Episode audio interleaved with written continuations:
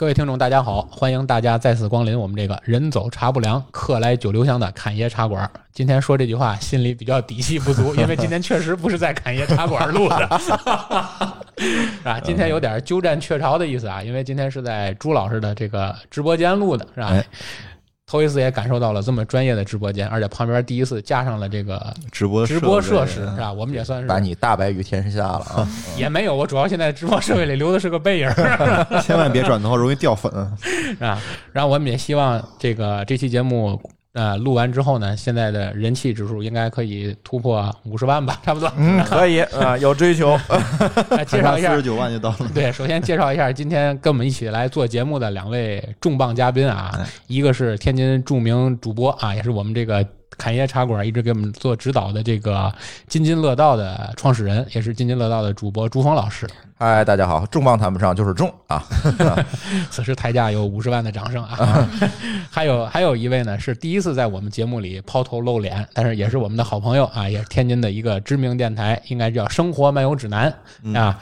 《生活漫游指南》一会儿让他来简单的给大家先介绍一下啊，是我们的土豆老师啊，大家掌声欢迎一下。土老师，土老师，啊，大家好，大家好。土老师姓土，是少数民族吗？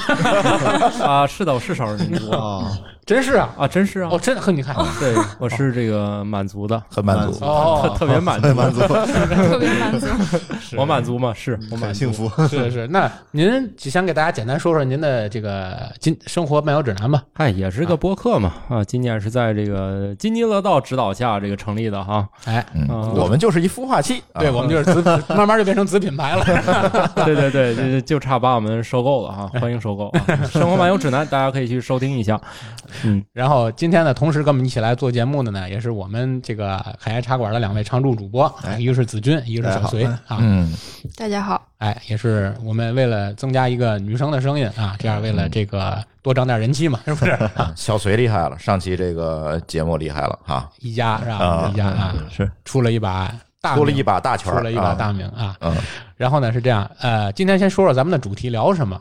嗯，其实大家最近如果关注一下热点呢，大家呃，我是有我为什么想到了要录这么一期节目呢？嗯，有两个热点产生的，第一个是最近刚发生的，就是我们说这个蛋壳公寓的这个破壳事件啊，我们叫破壳事件，是吧？本来是给大家遮风避雨的这么一个蛋壳给破碎了，对吧？致使很多人无家可归是啊，啊。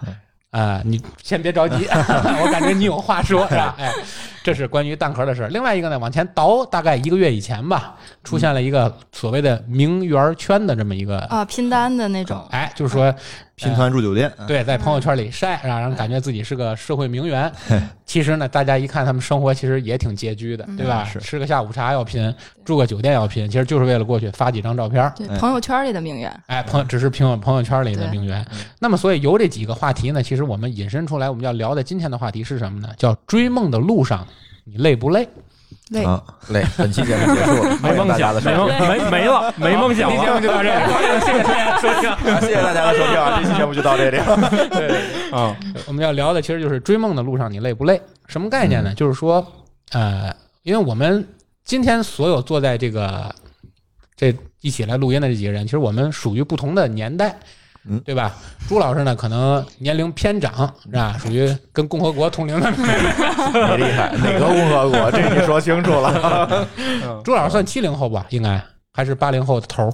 嗯，方便你喜欢怎么说就怎么说吧。你随便吧。明明九零后，说这么老，你看是，像我跟土豆应该都属于八零后，对吧？八零后。啊，然后呢，像子俊和这个小隋呢，应该属于零零后啊，哎，就算是吧，九零后，九零后，九零后，不要装嫩啊，不要装嫩，对，对，属于九零后，所以我们基本上纵跨了这么几个时代，你就不怕以后你就没嘉宾了吗？上来先来一轮年龄啊那没事现在都喜欢大叔啊，对啊，我们的听众都是五零后，我们简称五零之光嘛。啊，行，然后这个，所所以说就是，其实每一个时代的人呢，按道理来说，其实对于梦想这个概念，其实解释是不一样的。嗯，再往前倒一倒，像我父母那代人，对吧？六零六零后，对他们来说，其实梦想比较简单。因为在做这期节目之前呢，我采访了一下我的父母先，嗯对他们来说，其实他们的梦想比较简单。那个时候好像，比如说在国企能上班。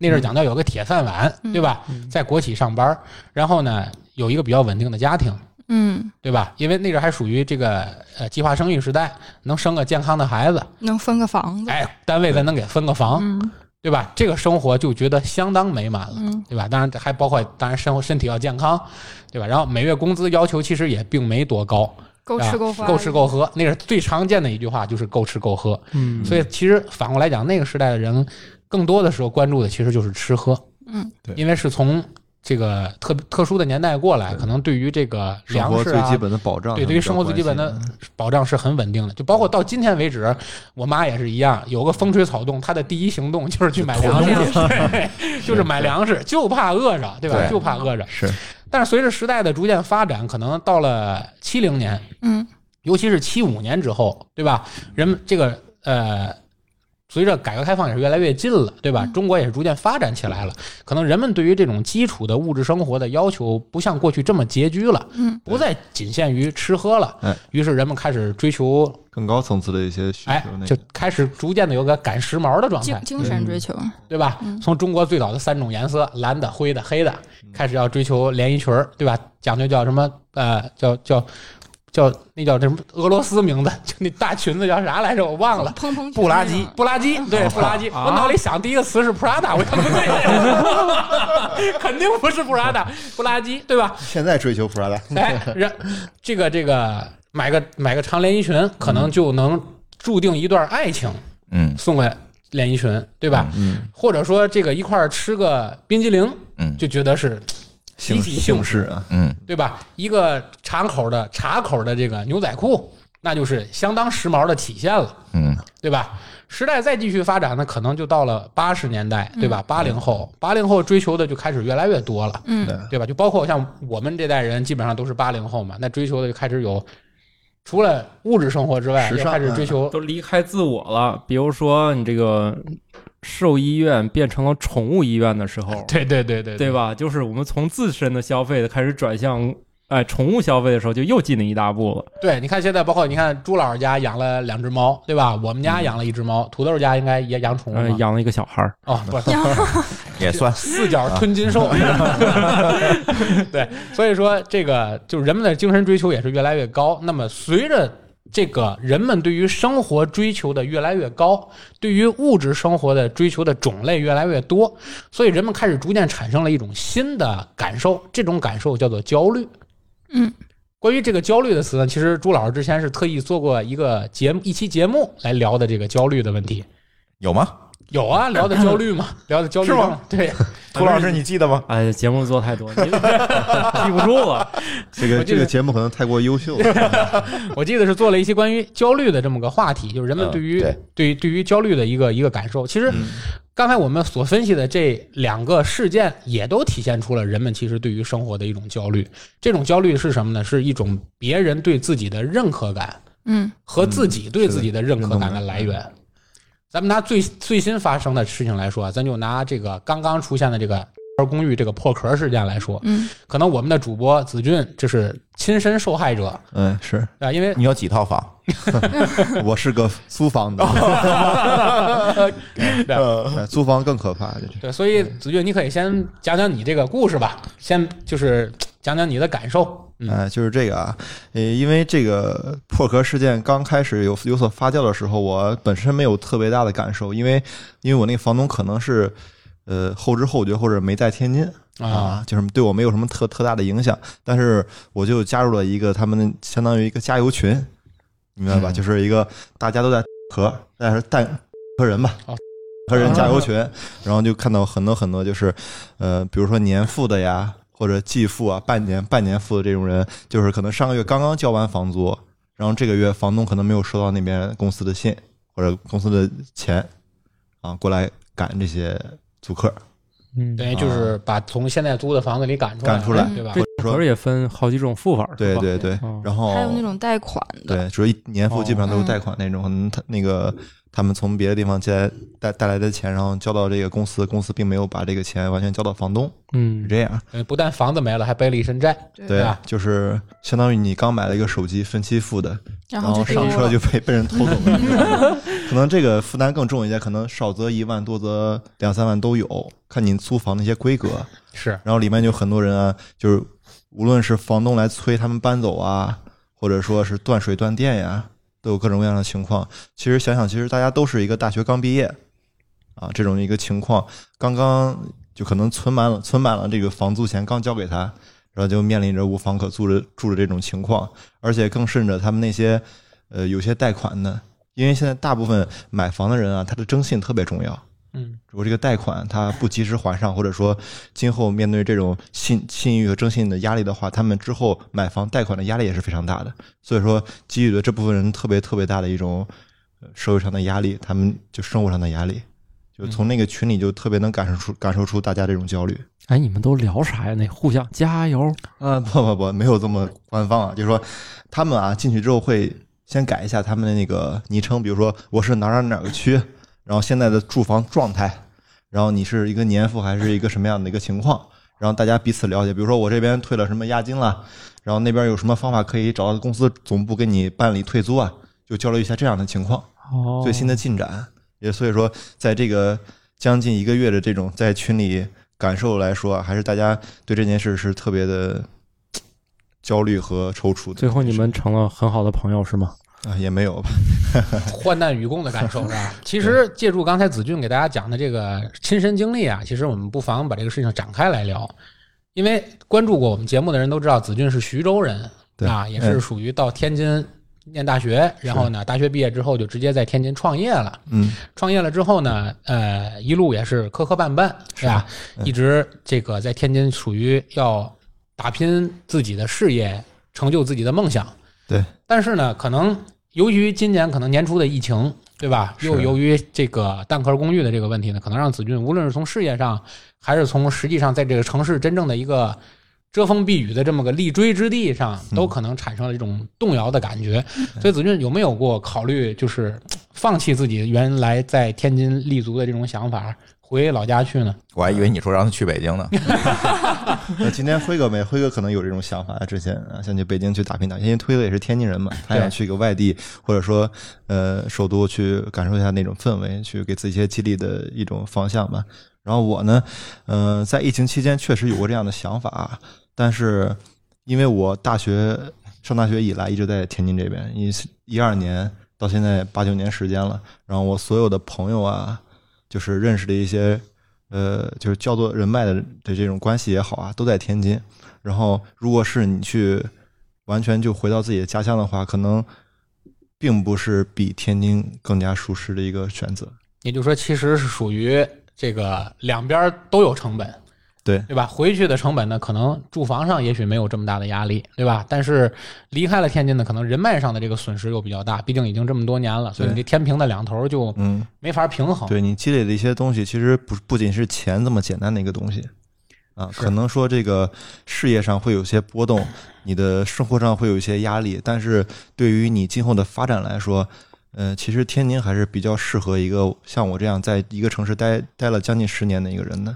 如果是你是刚刚在天津毕业，或者说在天津工作过一到两年，没有这么深厚的对这个城市或者对自己现在生活的一种感情的话，我觉得可以选择就是，也不能算是逃避吧，只能说去做一个比较良性的选择，这是可以的。但是如果你这个城市你已经打下了自己属于自己的一些根基的话，你可能在这种情况下，你并不会第一时间选择逃走，而是选择再去坚持一段时间，对自己的生活还是依然会充满一些希望。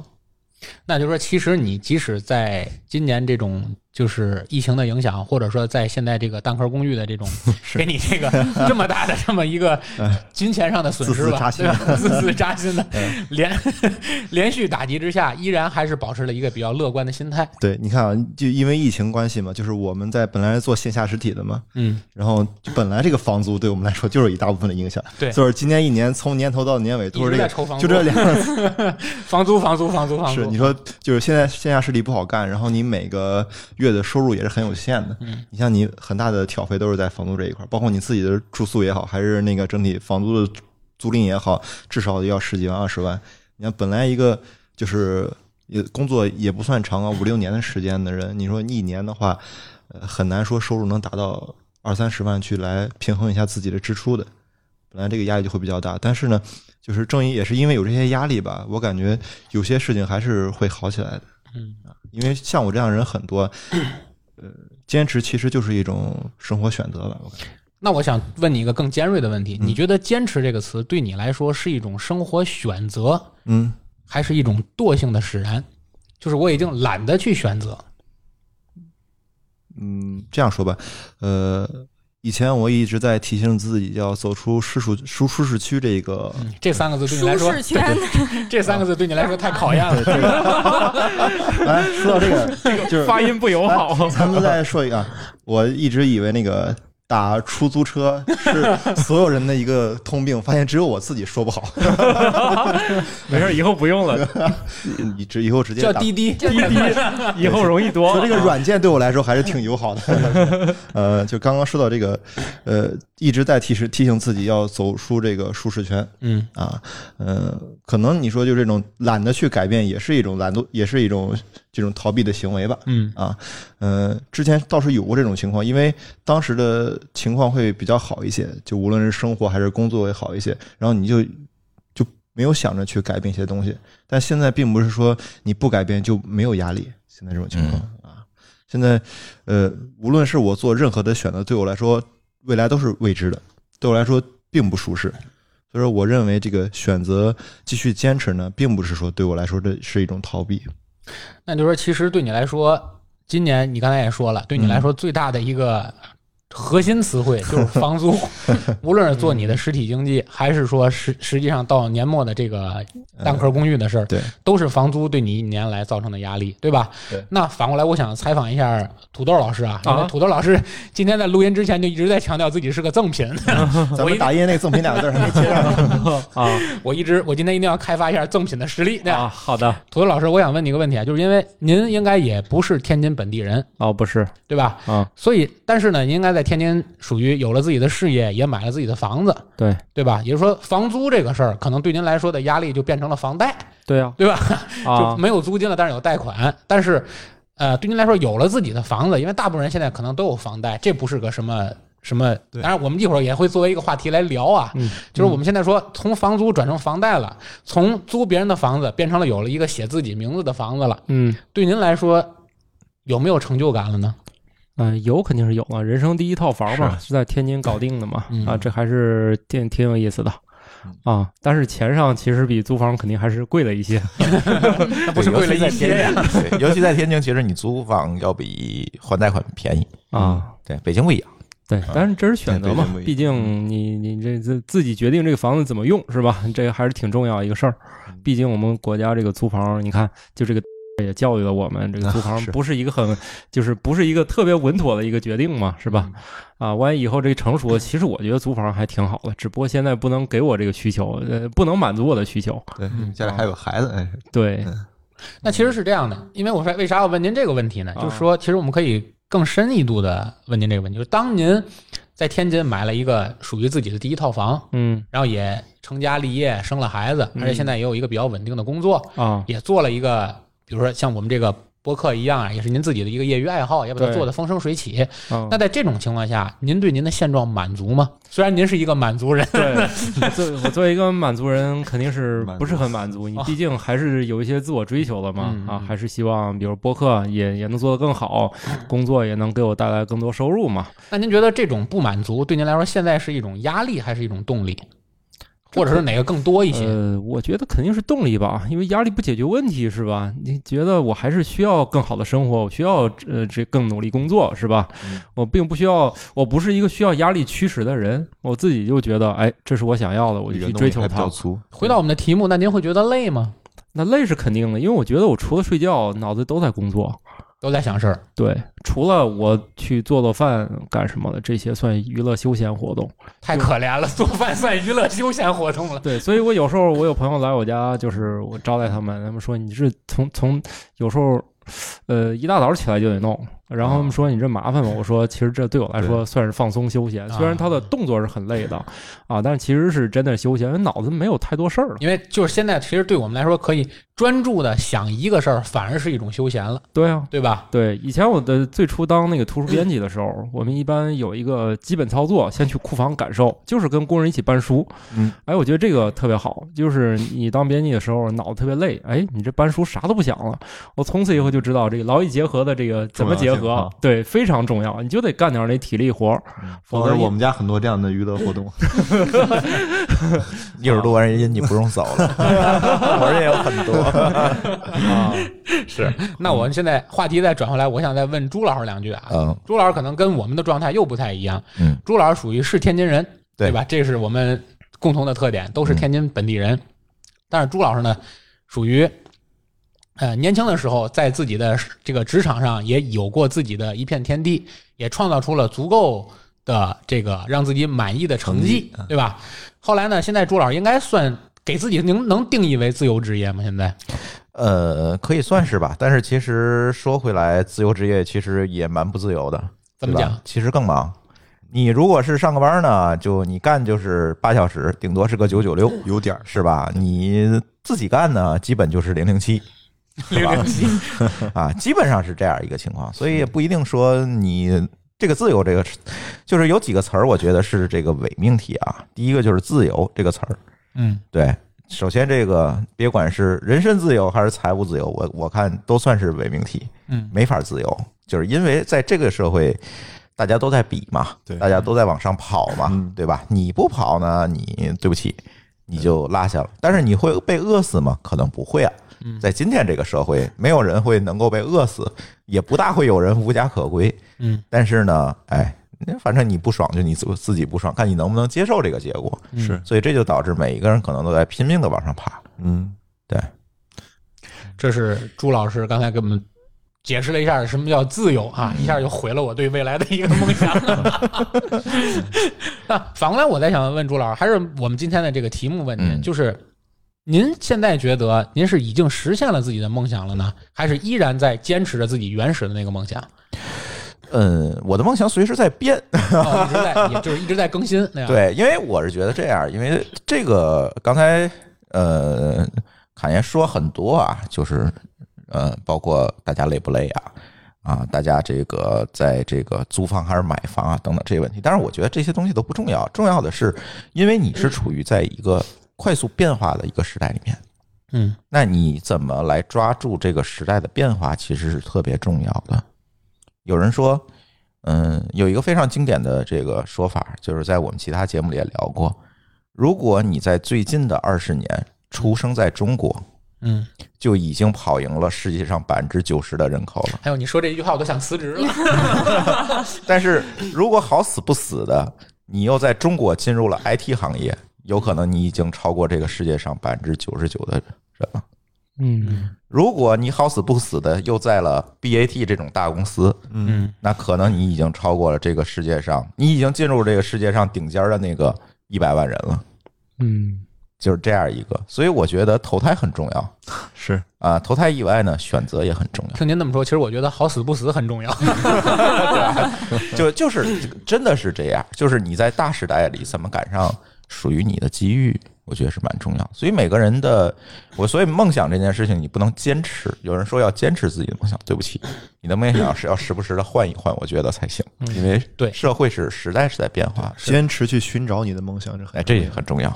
是因为您为啥我问您这个问题呢？就是说，我就属于一个有了梦想自己不会轻易改的人，嗯，因为就是一条道走一条道黑走到黑，不撞南墙不回头。我属于那种啊一条道走到黑的人。因为我的求职经历，包括我的就职经历，嗯其实说来也简单，但是细想也复杂。但是其实我无论换的这几份工作，嗯，你看事业单位我也做过，然后这个民营企业老师我也做过，上市公司我也做过，然后现在在外企我也做过。但是这一路走来，其实你问我在哪个阶段是满意的嘛？其实我在任何阶段都充满了不满意与不快乐。嗯，因为我不知道，我我因为我不是不是不知道，我肯定现在听节目的有很多我的同事，嗯他们也会听到我现在的这期节目嗯。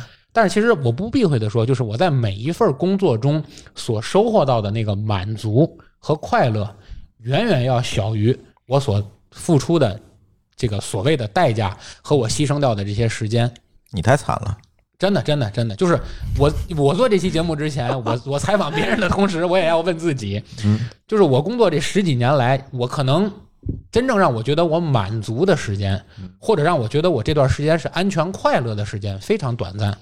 逐渐就养成了一种坏习惯，什么习惯呢？就是每当我觉得我的生活或者我最近的工作状态进入了一个所谓的短暂的舒适区的时候，嗯，我的另一个神经就会下意识的紧绷起来，他就会告诉我你要坏事儿了，你要出问题了，你可能在 膨胀，很快会出事儿的，会不断的有这个声音在跟我闹，所以就让我逐渐的在焦虑、满足、焦虑、满足这两个感觉中来回的徘徊。但是在这个徘徊的感觉中，如果有任何一个时段，比如说我遭遇了某些问题，无论是职场上的、家庭上的、个人上的等等任何问题，你比如说前一段身体出问题了。嗯对吧？然后这个任何一个问题的到来，都会让我对所有的选择、所有的状态和我所有的付出和回报进行一下复盘。嗯，但每次的复盘结果都让我觉得很悲观，都让我觉得很悲观。所以我可以说，追梦为啥我定这个题目？其实这个问题，这个问题是给问我自己的。嗯，我从来没有改变过我自己原始的梦想。我原始的梦想，我原始的梦想很简单，就是第一，实现财务自由。但是刚才朱老师说了，自由这个已经被定为本身就不存在。嗯自由在高处够不着。我认识很多自称财务自由的人，还有人说我财务自由了，但是没有用，你该花钱还是不够花啊。是放心吧。对对，嗯，你有一万的时候，你想买的是可乐；你有二十万的时候，你想买的可能就是，苏打水，哎，对，就是你永远是会让可口可乐公司苏打水的打起来的。你你的欲望，因为是在不停膨胀的。对，是，然后呢，刚才我们这个话题我们先继续啊，我们继续往下推，因为也会再聊。那现在我们想问我们桌上唯一一位女主播是吧？我们的小隋，小隋现在也是在外企上班啊，是具体是哪家大家可以猜，猜这是一个秘密，但是大家可以猜，你们肯定可以猜得到。你也是在一个外企上班，而且你也是个土生土长的天津人，对对吧？嗯你对你现在的状态满意吗？嗯，不满意。准确的说，就是其实最开始到外企上班，是因为之前在国外上学，嗯就是我很喜欢，就是在国外那种，就是不不是说崇洋媚外啊，就是外国人工作的时候会有一种，就是我工作就是工作。我工作的时候，百分之百的精力都在工作里面，然后我下班了，我休息，我玩的时候，我百分之百的精力都在我的个人生活里面。嗯我觉得这个就很好，就是我可以不怕辛苦。我觉得现在很多年轻人是这样的，我不我不怕辛苦，但是说，呃，你不能说占用过多的我的个人时间。就是看抖音啊、看新闻都有那种，就是加班加了很久，然后在什么公交车上啊，在出租车上就嚎啕大哭，就接到领导又要加班的电话，就这种。其实这种其实活得挺辛苦的，嗯所以我到外企来上班的话，是希望能有一个这样的工作环境。但是实际上现实也并不允许，就是因为大家都非常努力，都会加班，所以你只能更努力，才能说，呃，说浅一点就是保住这份工作；说深一点的话，就是我希望爬得更高，嗯可能就是需要你去比别人要付出的更多。嗯所以是这样，然后再加上现在的话，虽然是我是天津人，没有租房啊，或者可能也是我是个女孩子，没有太多的这种经济压力，但是现在都是独生子女，呃，家庭的压力也比较多。就是可能会想到说，如果说我没有挣太多钱，或者是我不够稳定，那以后老了我的父母应该怎么办？或者说是呃，如果说以后未来我要有孩子了，我要是不是要放弃工作来照顾孩子，还是说我应该继续打拼，怎么怎么样？就是可能现在年轻人都会有这种顾虑吧，问题和顾虑都会有。嗯嗯，那其实刚才我们在我总结了一下，刚才我们五个人聊这一圈啊，每个人说话，我们最当然也是在我的启发之下，啊，对，你的启发最重要了。不是不是，你没理解我后面说什么？我引诱着大家说出了几个词，嗯，对吧？第一个词就是压力，第二个词就是焦虑，第三个词就是顾虑，嗯，第四个词就是梦想。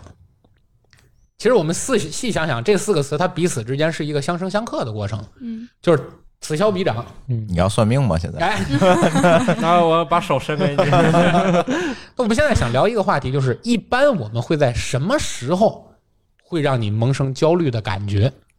就是你生活中的某个时刻，或者你遭遇了某个事情，会让你突然间有了焦虑的感觉。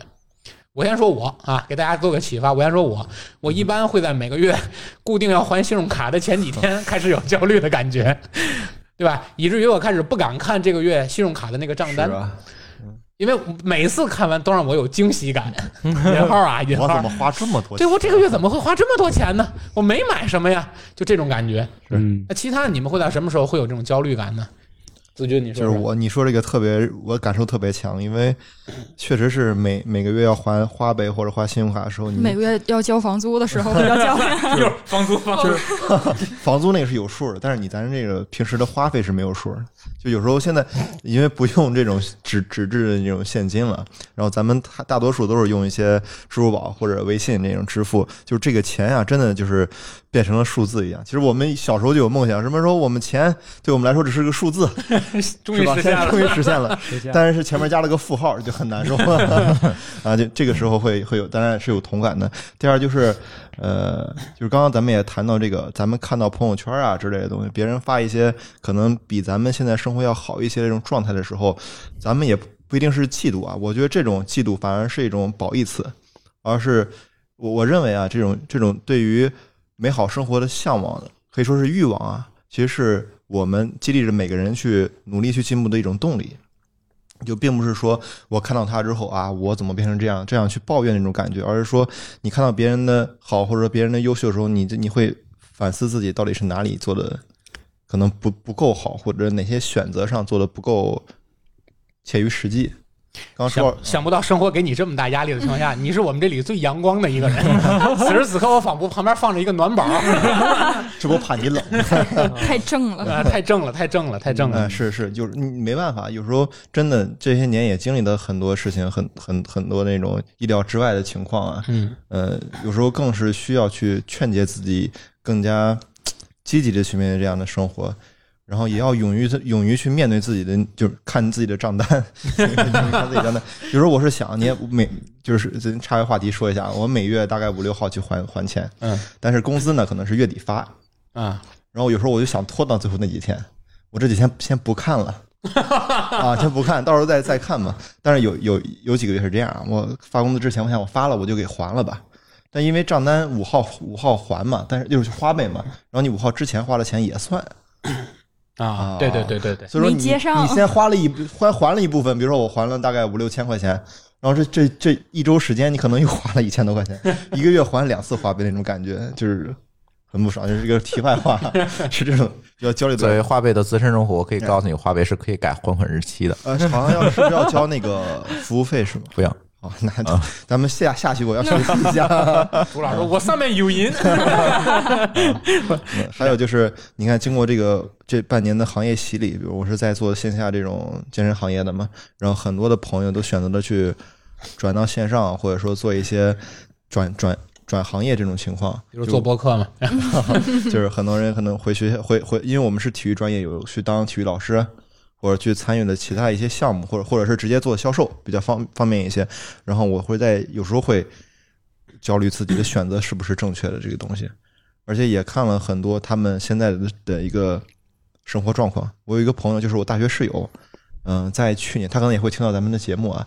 然后在去年八月份的时候，就因为当时就可能是因为经济的影响啊，就过去了。你你这种转，你这种表示方式，好像就是后面说这句话。他能听咱们节目还过去，这在在在那边也听，证明我们的节目覆盖面广。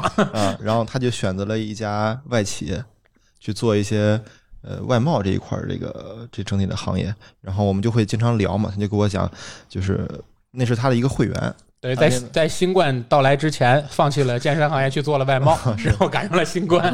然后他是大概是八月份九月份入的职嘛，然后每个月可能大概其是两千三两三千块钱到手你怎么。知道的这么细？嗯人家的工资，他经常跟我聊嘛，就是因为我们之前在做着健身行业的话，每每个月的薪资还是算比较高的，嗯，对，要一万左右，然后可能这个这么大一个落差，让他让他对生活产生了一些就是一些疑问吧，说为什么就是我明明很喜欢这个健身行业，现在我做不下去，我换了一个行业，这会对我影响这么大嗯啊？然后他当时也会也不是说负能量嘛，他他因为他在也在天津嘛，也在天津有租房之类的。他说每个月我可能都都需要我女朋友去帮我接济一些，哟，这么好的女朋友真是不多了。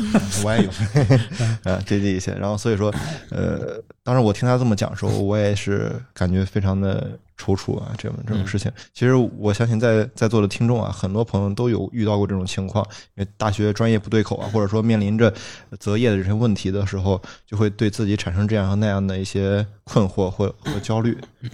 这是这两点是我最近这一年以来对我来来说影影响我比较大的两个问题。是，然后刚才正好你也聊到了，就是说什么时候会让你产生有焦虑的感觉？他聊到了朋友圈儿，我想知道，我想做一个简单的调查，咱谁都不许说谎啊。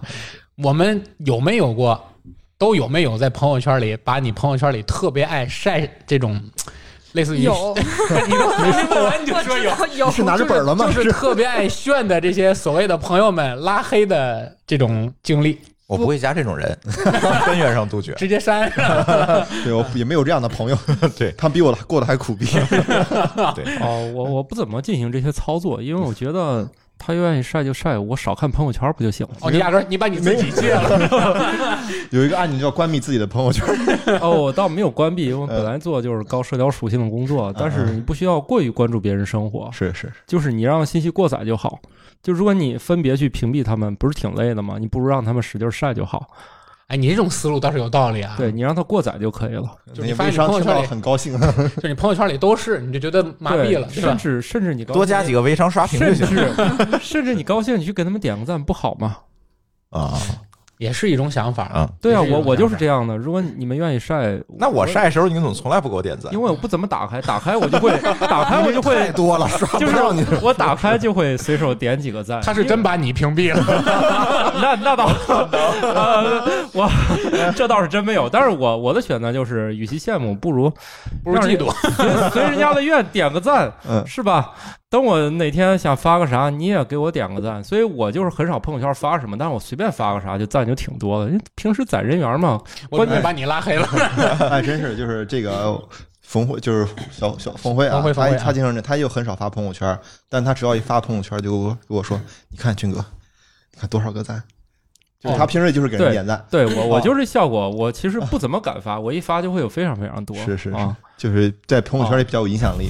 就你属于朋友圈里的名人呗。啊，你那倒不是可以去做微商那倒不是就是平时那个是吧？平时攒攒人品啊，是真是，对，这样的话，别人得意的时候，你成全别人嘛，是吗？一样的。是是，因为有，其实我在朋，就我可以不隐藏的说，我朋友圈里有很多人都已经被我拉黑了。嗯，可能他们知道，或者他们不知道，因为我也不知道我把他们拉黑这件事，他们知不知道？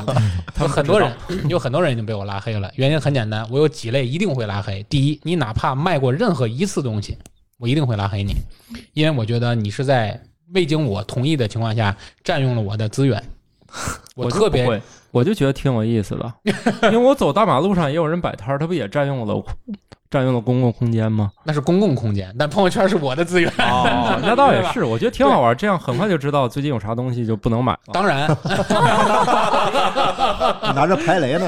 有道理，有道理。就是你哪怕卖过一次东西，我肯定会把你拉黑，嗯，这是第一。微商，对，嗯呃，这里当然要对大家做个抱歉，原因并不是说我反感你，而是因为我就是觉得你一般是一个无效数据。对是一个无效数据，而且一般来说，只要你有第一次，你会越来越多。嗯，你会越来越占用我的这个朋友圈，就会一一些我想看的都会很容易被你顶掉。嗯，我又没有这么多的时间，一点一点一点往下捋，嗯所以我觉得还是过留一些我想看的东西在里面。所以这类的我会删掉，就拉黑。但是前提是，如果我感兴趣的，我会留着。嗯，不是说对人感兴趣，比如我对他卖的商品感兴趣比如说健身补剂之类的，是吧？啊，倒没有，倒没有，倒没有，嗯不拉黑你是不得已，我怕你骂我，我给你发私信，到时候是吧？是，就我一般是这类会拉黑。然后第二个呢，就是你晒不要紧，你让我看到你晒这个的时候有所遮掩。我举个例子吧，比如说你可能今天晒图晒了你新做的指甲。但是其实呢，你用手遮遮盖盖挡住了你方向盘上方向盘上那个大奔的标，对吧？但是呢，你却露出了两个尖尖，让我在是丰田还是大奔这件事情上犹豫来犹豫去。信息不透明。对对对，哎，我觉得你还多少走了点脑子，你多少有点艺术，我觉得这个人还挺挺好玩儿，是吧啊？又想晒，就是油爆琵琶半遮面，嗯是吧？哎，这种人我一般也不会拉黑。我拉黑的就是那些赤裸裸的拉黑，还没有任何底线。我举个例子吧，呃，当然我现在举例子这个朋友，我也没有把他拉黑啊，因为他跟我关系也挺好的。我只是拿他举例子，他不会打我是吧？我举个例子吧，我有一个朋友，他是一个苹果的果粉。然后每次呢都是苹果出超大杯，就是出那个叫 Pro Max 的时候，他会去买那个超大杯。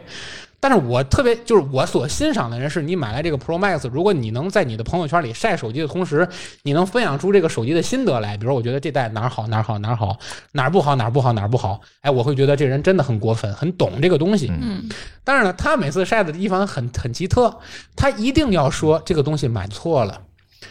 凡尔赛文学，对对对对，凡尔赛，对 我后面就要讲，就是他就会用特别凡尔赛文学的方式来聊这个手机，比如说这个手机其实你看后面这三个镜头还是不对称，然后看起来会难受，怎么怎么样，他会一定会贬低这个东西。但是你要想，它的配图是什么呢？是他这个手机反过来的那个照片。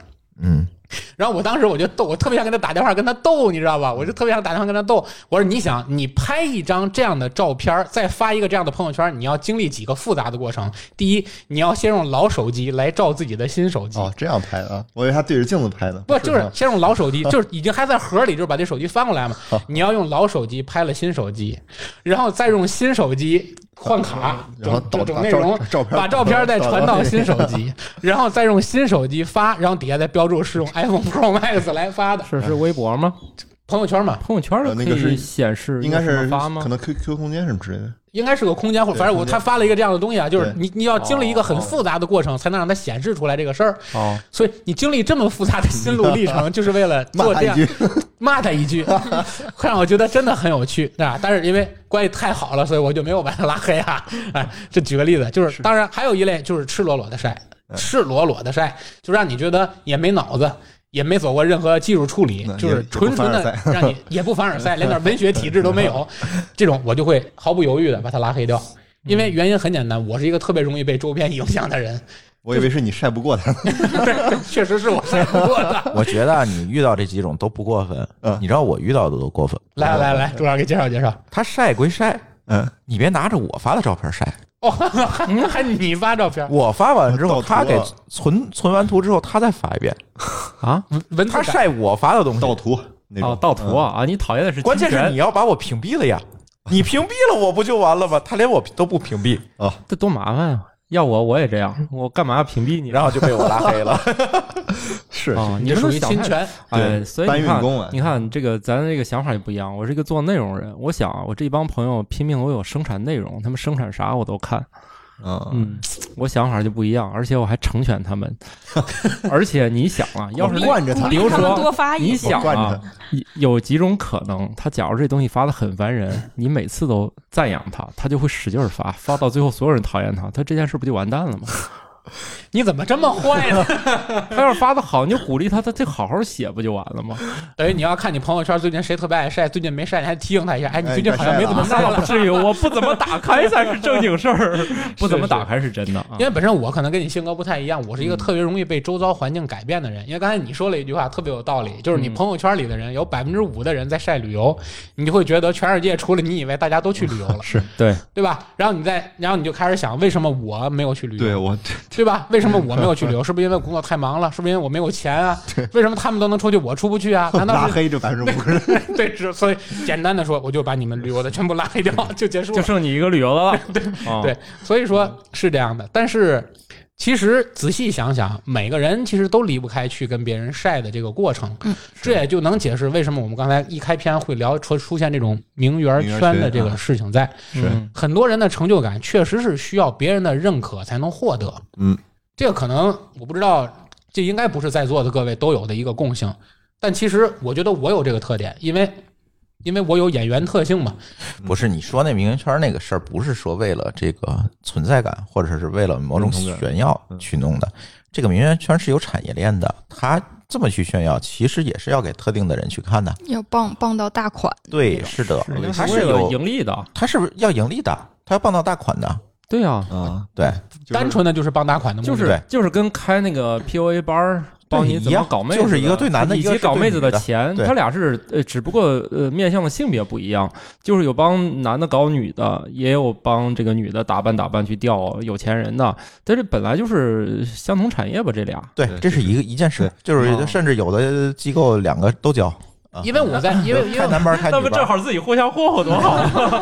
都没钱不是吗？一个租来一个出去霍霍一个别人一个租来豪车的，一个假装去吃下午茶的，俩人一霍霍，哎，这一结账都没钱。综合了啊！你收份了两份内容，对，然后这家公司赚两份钱就行了。嗯嗯，是是是这样，因为我我头脑中啊，最早就是因为我觉得这类人里应该除了他有本身的产业链之外，应该也不乏借助这个来获得自我满足感的啊，有个别傻子是应该也会有个别傻子是真真去这么干的。对对对，应该也会有这种人。但是我就说，因为本身我小时候是学表演的嘛，因为学表演的人有一个特点，就是你的成功与否是真的取决于台下的掌声。是嗯，就是我真的会在乎这个东西，嗯就是嗯比如说我做节目，我会在乎它的点播量。我就是说，我觉得，所以在我来说，我做个节目，我不看点播量这句话，对我来说我都不能理解。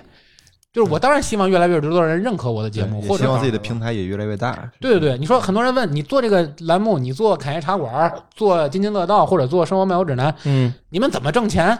嗯，可能我很多的时候都没有考虑过挣钱的事儿，但是我很多的时候考虑的是我能不能通过它获得我所缺失的这个认可感。对，所以有时候我静下来的时候，我会考虑一个问题，就是我为什么要从另一个渠道上要获得这种认可感呢？其实应该就是我在现实生活中，在现在工作里也好，生活里也好，可能所获得的认可感不足所造成的。是，那可能我没有选择去晒朋友圈去获得，嗯但是我选择了做播客来获得，它算不算是一种晒呢？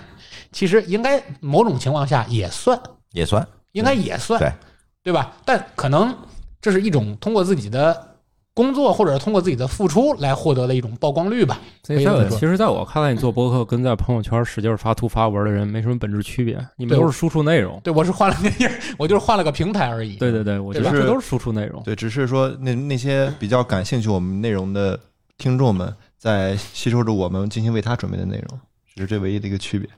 是哦那所以说，我们现在反过来再说这，回到我们自己的原始主题上，就说追梦的路上你累不累？那其实我们做播客肯定是累，想都不用想，准备题目啦、剪辑节目啦、录节目、发节目，是再关心它的宣发，再关心它的收听率等等等等，肯定是累。那么反过来讲，我们会觉得做这个事儿可能吸粉也好，获得认可感也好，这条路径感觉更有尊严一点儿，对吧？但是其实，在炫耀这件事情上，或者是在怎么说呢，在晒这件事情上，没有什么高低贵贱的区分，因为它的原始驱动力是相同的，嗯对吧？它的原始驱动力是相同的。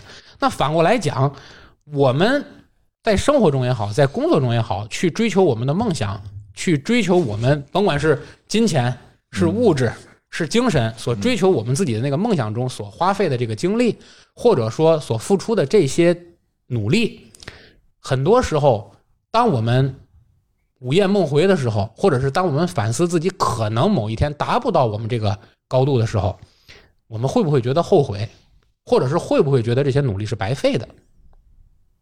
咱我先问问子俊啊，就是说，你从大学毕业以后就开始搞这个实体，对吧？嗯。搞实体，自我创，这个这个大学生创业，嗯。搞你的这个这个健身工作室，嗯你到今天也经历了这么多，对吧？也包括这个实体经济受到了这么大的冲击，当然有疫情的原因，对吧？嗯，有经营的原因等等等等，你会觉得你从毕业到现在的这份儿努力是白费的吗？呃，之前有一段时间会这么会这样。嗯，是我的一个朋友，他是同样是学这个体育专业的，但是他是在南京，嗯然后呃，他学教游泳，然后他是暑假时候去赚钱嘛，那时候还是赚的比较多的。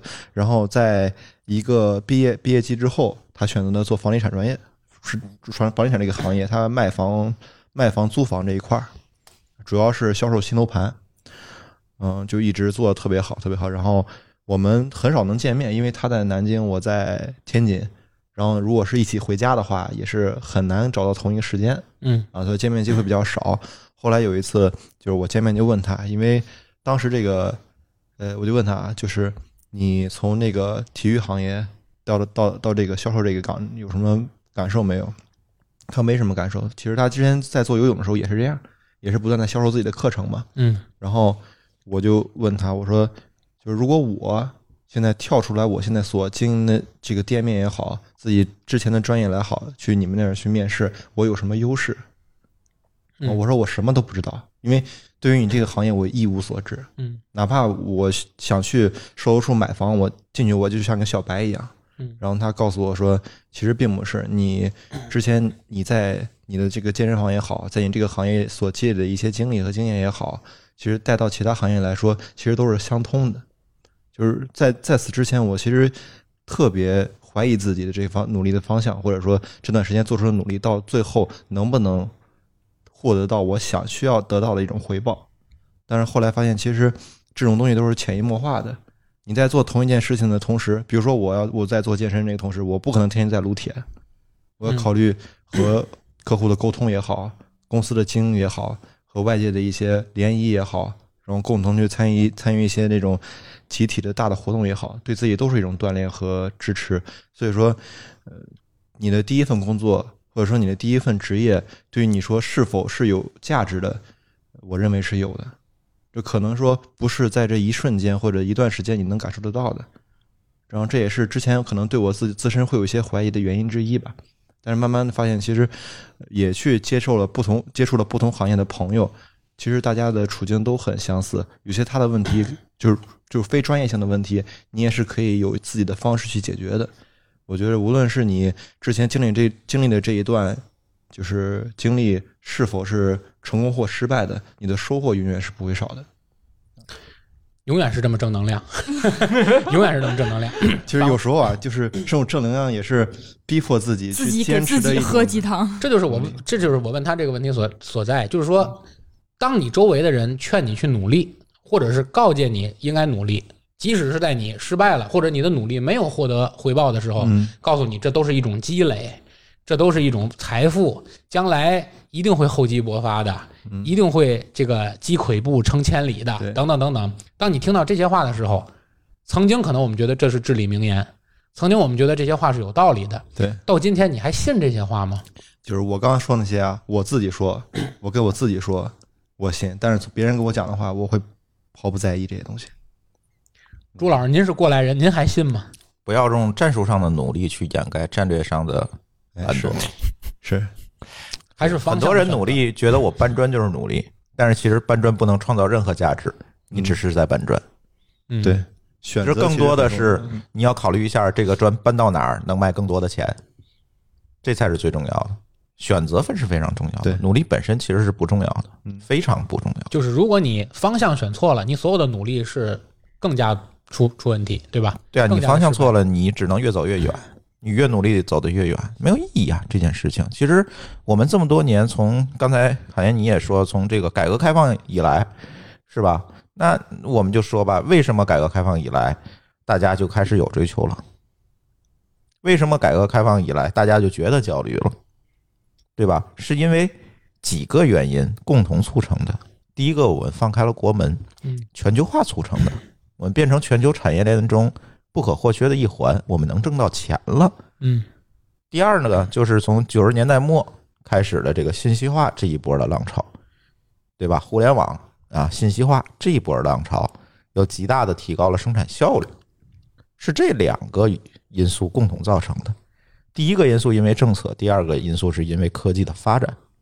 我们可以看到历史上所有能够快速实现有在这个社会时代当中能够快速的实现阶级跃迁机会的时代，基本上都是科技进步的嗯，关键时代。对，工业革命、电气革命、信息革命，就这几个大的时代，你抓住了，你就行了，你就跃迁了。但是如果你没有抓住，那对不起，那你接着搬砖。就世界就是这么残酷，只不过是我们今天生在了一个相对还不错的年代里。那努还有这样力重要吗？的机会，对吧？有这样的机会，努力重要吗？可能你现在的一份努力，能比得上一百年前别人一万分的努力，是因为时代在推着你来走，你自己并没有走多少。就像你走那个机场的那个自动步道似的，嗯，你走一步相当于走十步，你甚至不走都有人推着你走。那不是因为你的努力，是因为下面那个东西在转。是发明它的人的努力。对，是吧？其实是这样，我所以我觉得努力第是第二个今天的伪命题，是吧？就是朱老师先回到了自由，又回到了努力。是 OK，其实呃，朱老师说的这个是很有道理的一个概念，就是说很多人一直在强调我的努力，就是我很辛苦，我就应该获得成功。其实努力和成功根本就没有什么必然的关系，是的，前提是你做出了一个正确的选择，嗯，对吧？像小隋，你属于是应该算是海归，对吧？嗯海外留学归来，嗯，然后现在呢，在一个外企上班，嗯，对吧？那对你来说，你觉得呃，到现在为止，你的付出和你所得到的回报，你觉得能够成正比吗？其实原则上来讲，肯定是不会成正比的。就是首先，如果是以就是按最开始出国来说，出国的反呃本身这个金钱成本、经济成本就很很高，对，就是要比在国内上学要高很多，而且还要有一些就是精力上的成本，嗯，就是你可能父母会比较担心，或者说是你在国外的时候生活起来的这些生活成本啊，还有一些其他的成本都很高。这个的话，可能不是说我工作十年、二十年能就是靠死工资能挣得回来的这些钱。然后现在在外企的话，就肯定是现在正常年轻人这个加班这个事儿应该是很常见了，嗯就是你的付出和你的回报肯定是不成正比的，而且你还牺牲了一些。就是你的个人时间也好，你的一些精力，包括有的时候现在因为有微信有工作群嘛，然后就是你可能会在家休息，也会工作，也会想着这些东西，就是肯定是不成正比的。但是的话，因为生活压力还有家庭压力的话，你没有办法停下来。就是你停下来的话，你第一是会跟社会脱轨，第二的话，年纪轻轻当个咸鱼也没有，也也也是不不太不太好的这么一个事儿。是，但是就是很多事情都要去自己去试吧。你无论是哪个选择，你到头来都会后悔。就是你无论怎么选，你到头来都会后悔。就是你成功了也好，你失败了也好，你都会想另外一个选择会不会更好。所以的话呢，你就是去试一试。就是小马过河的故事，大家应该都听过。就是你不能拿别人的经验去给自己套。就是别人成功的例子是不能用在你身上的，别人失败的例子也不能用在你身上。就是你走的每一步都是算数的，所以你就是自己去试一试吧，也是。呃，咱俩有一个经历是一样的，因为现在咱俩都属于在外企上班，嗯啊，当然这个事儿其实跟你是国企、外企、民企没有任何关系啊，嗯就是说你在企业上班，在企业上班里呢，没法回避的一个问题，就是你在企业里所谓的派系问题啊、人际关系问题啊、内部斗争问题，内部斗争问题啊，对吧？等等等等。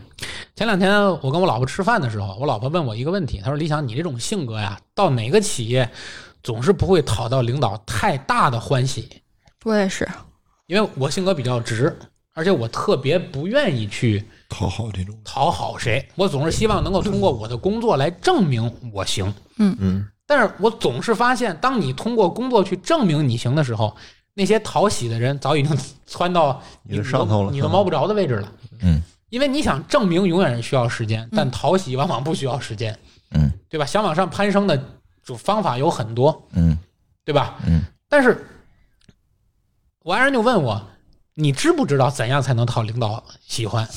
我说我知道。嗯，他说那你为什么不做？我说因为我觉得我一旦做了，我所获得的那个东西，我可能更难受。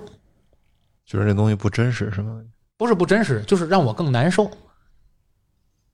是这样，就是讨喜这件事情在外企呢，别管在外企、在国企、在民企啊，都存在，是吧？所谓的这个攀附哎这件事情，我经历的可能比你们多一点，早几年。啊，这个您是第一批外企人，对我应该算是第一批外企人。但是历史的经验证明呢，这帮人虽然爬得很快，但是这个企业不行的时候裁掉的第一个呢也是他。啊，因为领导们都不傻，领导们喜欢提拔这样的人。但是你想没想过，这些人一旦被裁到了，换个地方，他通过这种方式，他又上的很快。嗯，通常不会，因为很多人提三十五岁危机、四十岁危机、中年危机，一般提这种人的都是这类人，啊，就是因为他的能力 就到不这儿在就到这儿了，就不能再去靠讨喜、靠这些东西去换了所。以他老危机。对，他会永远的危机下去。哎，所以很有意思，我就没有嗯体会到什么中年危机什么的，我一直不知道这啥意思。我觉得你好好啊，干。你还没到岁数啊。太年轻。你不够中年，你不够中年。呃，其实呃，这确实是我我们在座的人，我相信可能都没有感受到特别严重的所谓的各种危机，是吧？是尤其像我们这个行业呢，程序员群体都说这个你三十五岁以后就写不了代码。我看我周围人也还干得劲儿劲儿的呢，是因为说对呀、他不是靠所谓的年龄淘汰论，我觉得我的行业也没赶上，没有没见过哪个行业说是因为到岁数就不行了。是因为我们周围的人不是靠那样一种方式起来的，是所以年龄是不是考虑你能力的一个绝对的标准和标签儿？嗯，但是如果说你是靠攀附去靠这种所谓的讨喜起来的，对不起到到那个时候，领导想到的三十五岁人下岗那那那一天，这种人一定是第一个被干掉的，因为他没有别的维度再去考去考核他了。但是我常常会想一个问题，嗯。他也许当将将来面临某一个就是动荡的时候，嗯，可能会影响他，但是他毕竟现在在那个位置，但是你别忘了，这个社会上永远不会变的，就是永远在变，不可能遇不到动荡。就是这个社会不会变的东西，绕口令，不会变的东西，嗯，唯一一个不会变的是东西，就是永远都会在变，哦，明白明白明白明白，对吧？变化是每天都在产生的，对我感觉没有做一辈子这件事情。对我感觉李想老师就特别在意别人对你的这个影响。对对对我很在乎，我很在乎我，觉得把这个心态放轻松点儿。首先，你也，嗯，他的办法你也学不来，你你的能耐他可能也做不到。大家不不在一个纬度上竞争，他走他的攀附路线，就跟就评职称一样嘛。有人走技术路线，有人走行政路线，嗯是吧？你不，人家就是决定我要走那条路线。另外，按照以前，比如八十年代、九十年代，你会送礼也很厉害，是吧？现在送礼不太好使了，你也得想能不能收，是不是给的够不够了？现在就复杂了。那你以前可能会送礼本身。那咱也都听说过那么多故事，确实，你就会送礼本身就是本事啊。对，我们不应该去漠视能让这个人成的这个过程啊。可能，但是你学了也没用，对你也学不来，就跟以前李开复什么，不是有一本那个毒鸡汤书叫什么“我的成功什么你不能复制啥”，就就那书名，就是人家搞一遍我都告诉你。现在很多行业我发现都是这样，为啥没有秘密了？我都告诉你又怎样？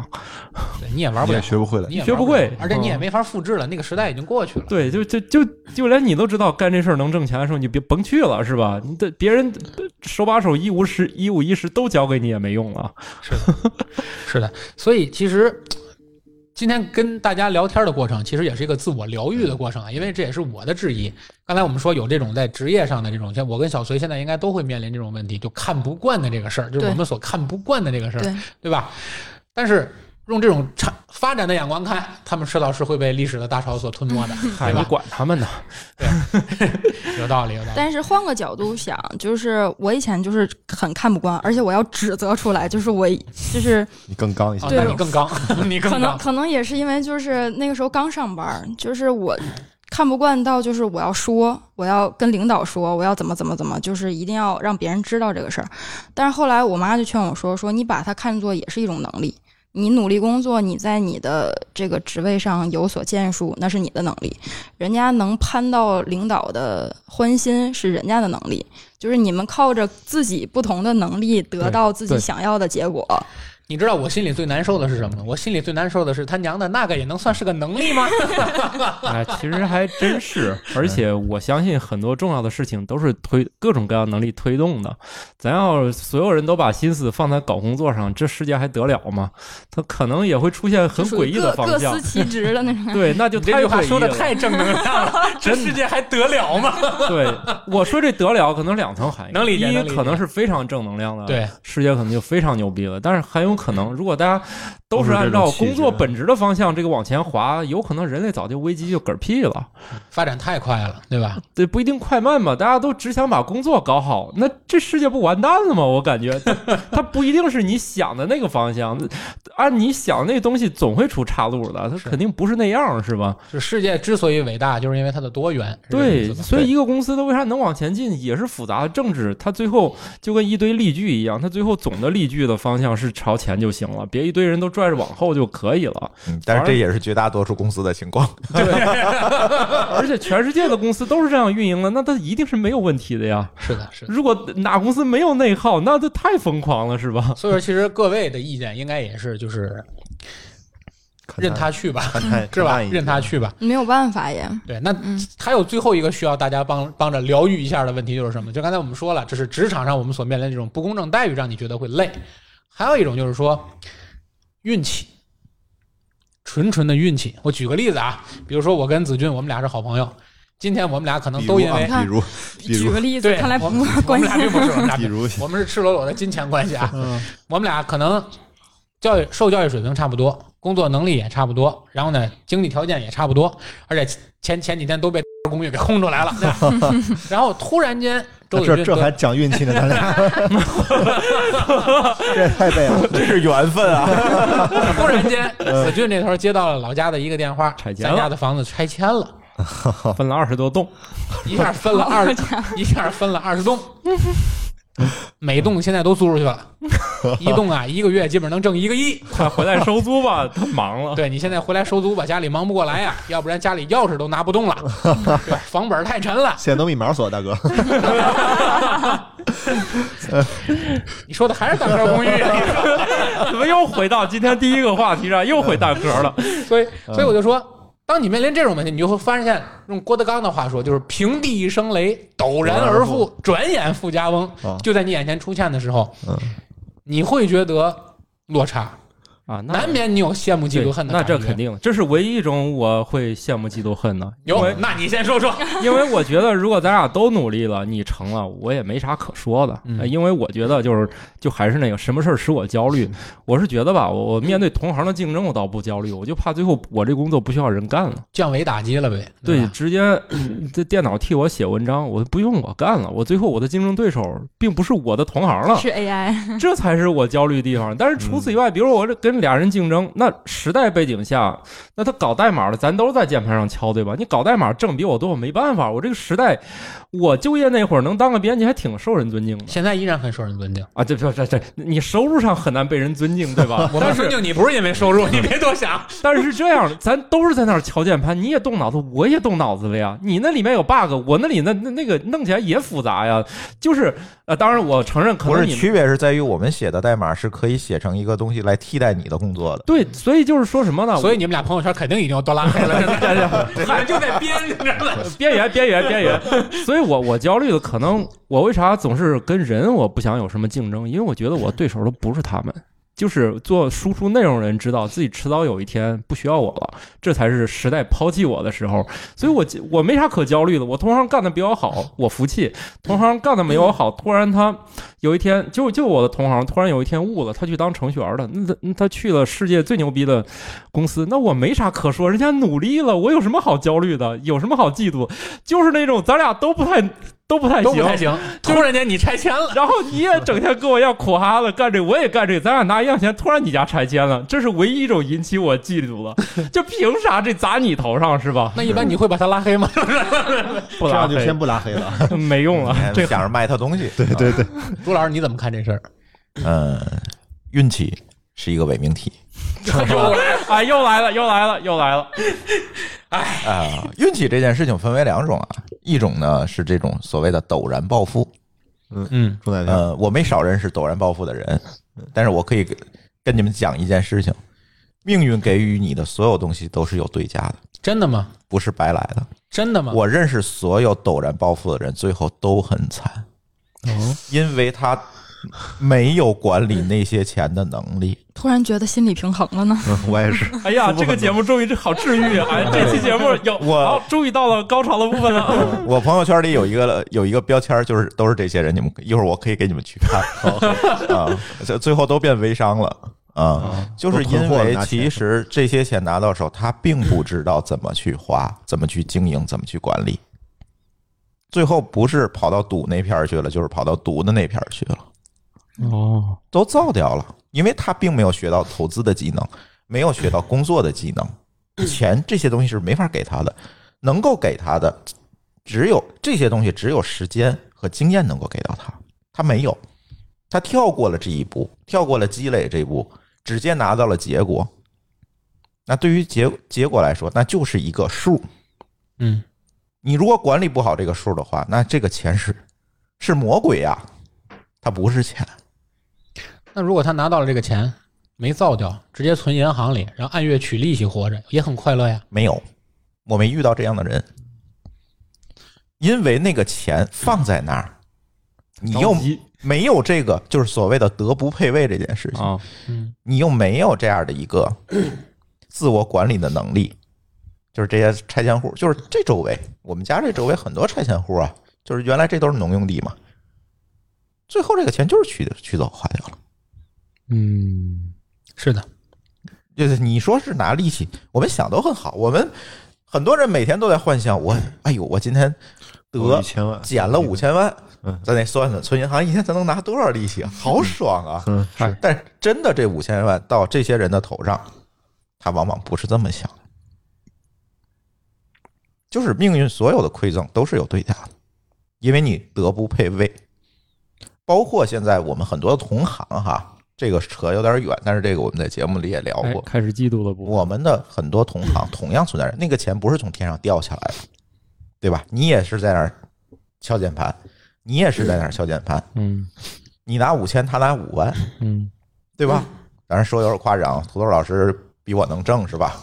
但是在这个时候，你会发现仍然存在德不配位的问题。他刚毕业两三年，一个月拿五万块钱，这五万块钱对他意味着什么？他认为这五万块钱是我生命当中的所有了。他认为我就值一个月五万块钱，我就比别人牛逼，我就比别人厉害，这种膨胀马上就会出来。嗯，所以你会发现，互联网公司经常会出现很多奇葩的事情，嗯，对吧？某里 三天两头爆出来婚外情哦，啊，这个各种这个办公室恋情啊，第三者，就这种事总会是不是九九六造成的？不是九九六造成的？是是零零七造成的。是因为这些人对自己的社会地位有了一个错位的认知。你说的太对了，真心是。哎呀，我啥时候能？这跟互联网公司没有任何关系，还不光是互联网公司。哎呀，咋就不能让我对就是年纪轻轻拿的认识呢到？太多的钱，对这一定是灾。对，一定绝对不是好事定是在，因为你的经历、你的经验，你管理不了那些钱。大型酿醋现场，哎，栽到我头上吧。对，有时候啊，有时候是这样的。小崔，你我不知道你看到过这些问题没有？嗯我经常会看到企业里，当然先说这不是我的企业啊，先给我的企业洗白一下啊，是不是我也不知道啊，反正我经常会看到某些企业里，就是当某些资产，就像您说的，突然间寄居在某些人身上的时候，会让他们产生一种错觉。这个错觉是什么？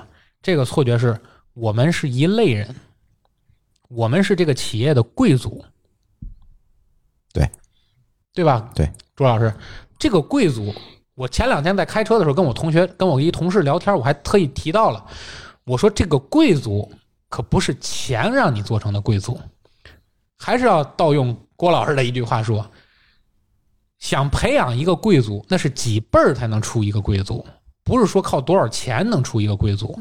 你觉得你突然间一下有钱了，你就是贵族？你一定不是。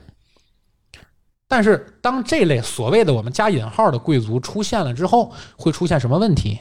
就会出现了刚才朱老师说这种德不配位的问题出现。嗯，它会开始无休止的膨胀。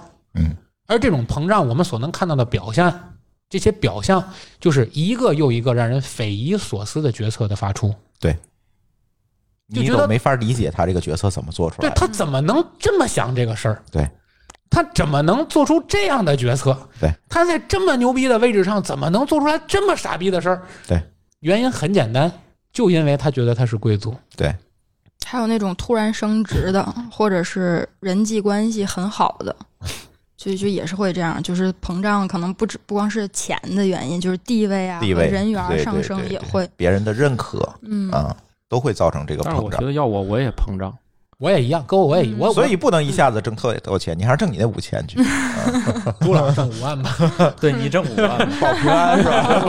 我我就是尽量努力的像你们靠拢，这样等你们淘汰我的时候，是让我来改改机器里的病句就行。当然还有一种所谓的运气，就是最近也是我遇到比较多的。最近跟我们的这个客户们聊天儿，我发现的一个问题，我们有一个客户，然后呢，突然那天找到我说，朱芳啊，我最近焦虑。我说你焦虑什么？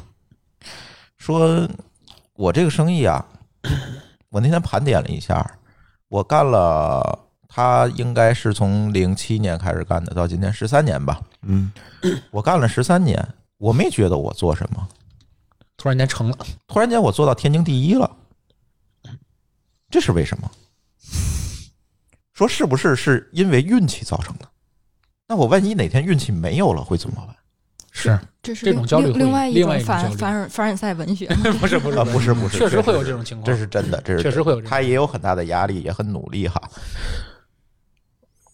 我就跟他说是这样一个情况哈，我说你有多好的运气能跟你十三年？是这是第一个问题。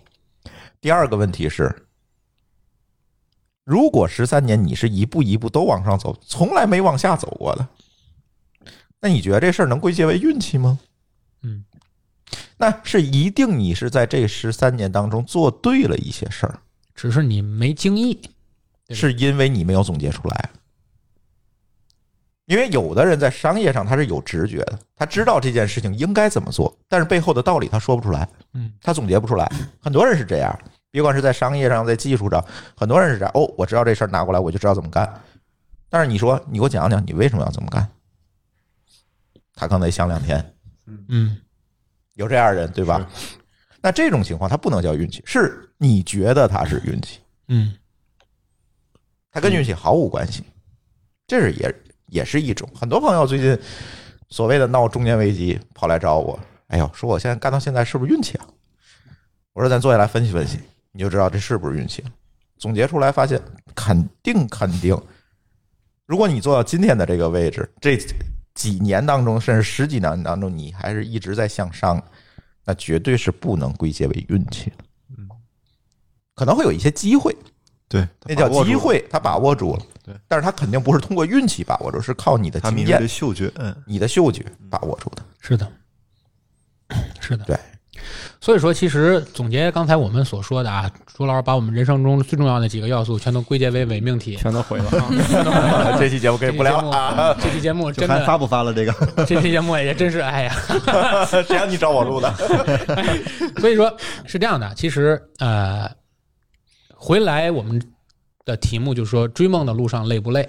累，每个人都会累嗯，但是又是因为累，我们就放弃这个梦了吗？我觉得在这里得出的结论应该是没有必要，因为你就是你老婆还不干呢，因为你如果放弃了梦想，可能你会活得更累，是，另另因为你不外一种累，对另外一种累，因为你都不知道你该要什么了，对那岂不是更累？嗯，所以我们就说，我们可能会面临生活中的很多不公平，这个不公平可能来自于别人突然的运气，可能来自于别人的一些你所谓的不公正的一些竞争，嗯，可能是来自于我们刚才聊的那些等等等等的问题。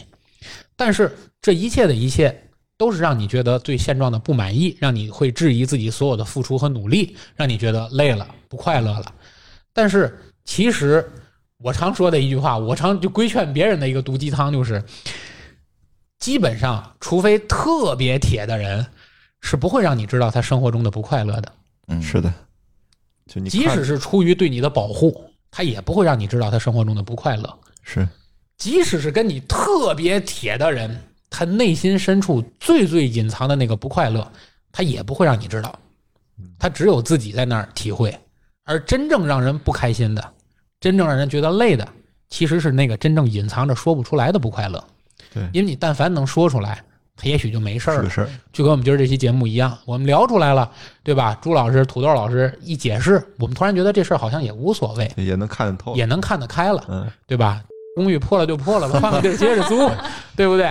实体经济不好干了，我们缓一缓，过一段时间继续干，对，什么事情都可以继续，生活还在继续嘛。嗯，所以节目到最后呢，其实我们也没有必要给他玩了命的上价值。嗯，我觉得我这一年来唯一能总结出的一个经验就是，其实什么东西最重要的，人生最重要的财富和成功是什么呢？就是活得长，啊，这当然了，嗯，真心的，哦就是是活得长。昨天我们还在讨论这个问题，是的，对对吧？就是活得长。嗯，还是要借助郭德纲老师的一句话说：三个说相声的站一块儿骂街，活到最后的那个是艺术家。对，真是有道理。什么叫活得长？不仅仅是你寿命长，是你坚持的时间长，对，没错，对？吧？只要你能坚持下来，嗯像您刚才举的那个例子就是一样的，对吧？他坚持了十三年，这就是他最大的运气，这就是他最大的财富。把竞争对手全耗死了。对毕竟别人在不停的办错事儿。对，对我即使什么都没干，我十三年什么都没干，没但起码也保证我十三年没犯错。对，别人都干错事儿死了，我也活下来了，这也叫一种成功，对对吧？嗯所以说，当所有我们听众朋友们觉得累了、乏了，对吧？觉得追梦这件事情越来越不靠谱的时候，啊，不妨想想我们说过的这些话，也不妨让自己稍微停下一点我们追梦的脚步，嗯啊，也不妨去买张彩票。哎，买张彩票碰碰运气，对吧？嗯，赶不上拆迁，说不定能中个五块钱呢，是不是？是吧？那所以说，顶不死了，还能打开我们的节目，收听收听我们的津津乐道，收听收听我们的生活漫游指南、侃爷茶馆，对吧？好的，哎，啊，多多少少也是都会给您带来一些开心。那个呃，国外有一个网站上面说，就是有一个故事，就是很理想化的一个故事，说人在出生之前都会拿到你自己这辈子的一个剧本儿，就是哦，这是物理学家说的吧？嗯，我我不记得了，是也我是在网上看到的，嗯就说你会拿到这个剧本，说你既然选择了这个人生，那证明他有值得你选择，就是值得你来过这一生的内容在。所以你既然没到最后结果，你还没有达成你想要的那个目的，就是还没有，你还觉得你这辈子不值得的时候，那证明那个值得的事儿还没有到。所以你无论选择也好，你无论坚持也好，你就是相信，就是可以，就是有些事儿还没有发生，还有好的事儿等着你的时候，你可能比较容易坚持下来。嗨，没事儿。你要换物理学家说，他们一直在探讨的问题是，宇宙从起点爆炸以后呢，今天是否有自由意识？我们今天坐在一起录播课，是不是从一开始物理量就已经固定下就来了？注定了，就注定了这一切要发生了，对，所以现在有越来呃，物理学家也很想证明，如果他们证明对的话，那就是他们跟宗教终于成为一家了。嗯，就是你在出生前的确是命中注定了，对对，你也不要努力了。但因为不努力，它也是固定好的，有会发生的。因为你怎么选择都是固定好的。你在此不是刻想什你么做什么，努力也是被固定好的。也对，你的努力也是被固定的。对所以那个你说这没错啊！一旦有一天我们证明了我们是人类没有自由自由意识啊，都是呃都是命中注定，由宇宙爆炸开始就决定好的，那你这个就都成立了。突然好想当咸鱼啊，就是对，没有办法，因为咸鱼也是固定好的。是是是，那也就是说，其实这件事情上升到最后呢，就是无论如何，请大家坚持的把我们的剧本走下去，嗯，对吧？对对坚持着把自己的剧本走下去。对，不是朱老师也说了嘛，不想走，他底下还有个步梯推着你来的。对对对对对，啊，实在不想走了，还有时代的推动呢，对不对？好，由于时间的关系呢，我们这期节目也不能再聊更多的话题了啊。